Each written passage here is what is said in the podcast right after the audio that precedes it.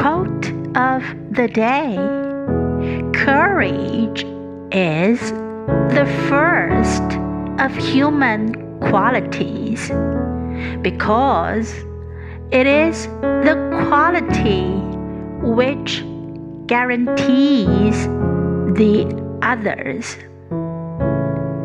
By Aristotle. Courage is the first of human qualities because it is a quality which guarantees the others.